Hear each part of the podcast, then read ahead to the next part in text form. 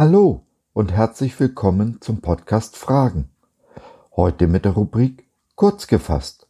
Ein Thema in fünf Minuten. Wir sind Sabine und Josef und wir freuen uns sehr, dass du dich reingeklickt hast. Schön, dass du dabei bist. Dieses Leben wäre nicht dieses Leben, wenn es nicht auch seine dunklen Seiten hätte. Wir leben nun mal in einer gefallenen Welt, in der der Feind Gottes regiert. Aber wir, die wir Jesus nachfolgen, haben eine Hoffnung, die uns kein Feind rauben kann.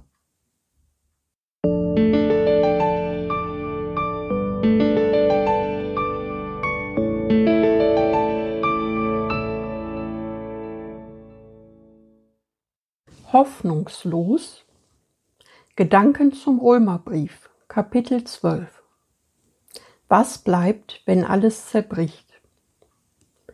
Seid fröhlich in Hoffnung, geduldig in Trübsal, beharrlich im Gebet. Brief des Paulus an die Römer, Kapitel 12, Vers 12. Es ist gar nicht so einfach, sich in Trübsal und Bedrängnis, wenn der Sturm des Lebens uns entgegensteht, eine frohe, unverzagte Hoffnung zu bewahren. Paulus wäre nicht Paulus, wenn er uns mit seinen Worten nicht immer wieder herausfordern würde. Aber niemals verlangt er Unmögliches von uns. Es gilt also in den Tiefen des Lebens, wenn das dunkle Tal kein Ende zu nehmen scheint, die Hoffnung nicht zu verlieren.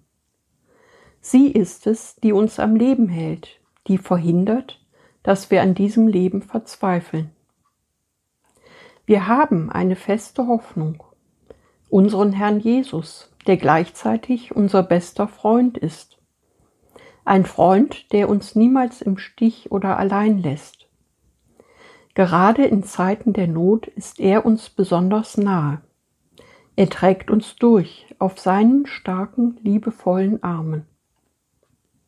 Diese Wahrheit müssen wir uns immer wieder vor Augen halten wenn kein Licht am Ende des Tunnels zu sehen ist, wenn Gott scheinbar schweigt und so weit weg zu sein scheint. Wir kennen die Tiefen des Lebens, seine dunklen Seiten nur zu gut und wir wissen, dass Worte allein oft nicht weiterhelfen, seien sie auch noch so gut gemeint.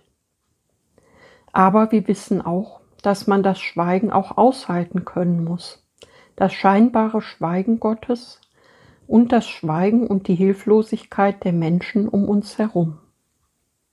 Unser Gott hat uns die Verantwortung für unser Leben gegeben, hat uns damit unsere Würde verliehen. Nun kommt es darauf an, diese Verantwortung auch wahrzunehmen, sich ihr zu stellen, gerade in Zeiten, in denen Gott so fern zu sein scheint. Wir wissen, dass alles, was uns widerfährt, an ihm vorbei muss. Es geschieht nichts, von dem er nichts weiß oder was ihn überraschen würde. Gott traut uns unsere jeweilige Situation zu. Er ist sich gewiss, dass wir es mit seiner Hilfe schaffen. Mit ihm Hand in Hand durch das dunkle Tal gehen und schließlich bergan steigen werden, bis wir wieder ganz oben sind. Gott und wir wissen, du schaffst das. Bewahre die Hoffnung und Geduld, bleibe dran im Gebet, und du wirst eines Tages von den höchsten Gipfeln auf die Täler deines Lebens herunterblicken, voll Dankbarkeit für einen Gott, der dich zwar herausfordert, dich aber mit den Herausforderungen des Lebens niemals allein lässt. Es ist Jesus, der dir die feste Hoffnung und Zuversicht schenkt, alles wird gut. Jesus hat in Kreuz und Auferstehung Tod und Hölle besiegt. Ihm ist alle Macht im Himmel und auf Erden gegeben. Was sollten wir noch fürchten? Selbst wenn es uns das Leben kostet, kann niemand, kein Mensch, kein Teufel uns das ewige Leben nehmen. Wir sind so sicher wie in Abrahams Schoß. Was soll uns passieren?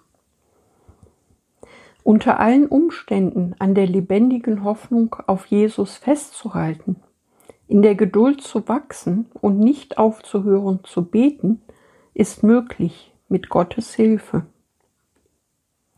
Beten können wir selbst dann, wenn uns die Worte fehlen.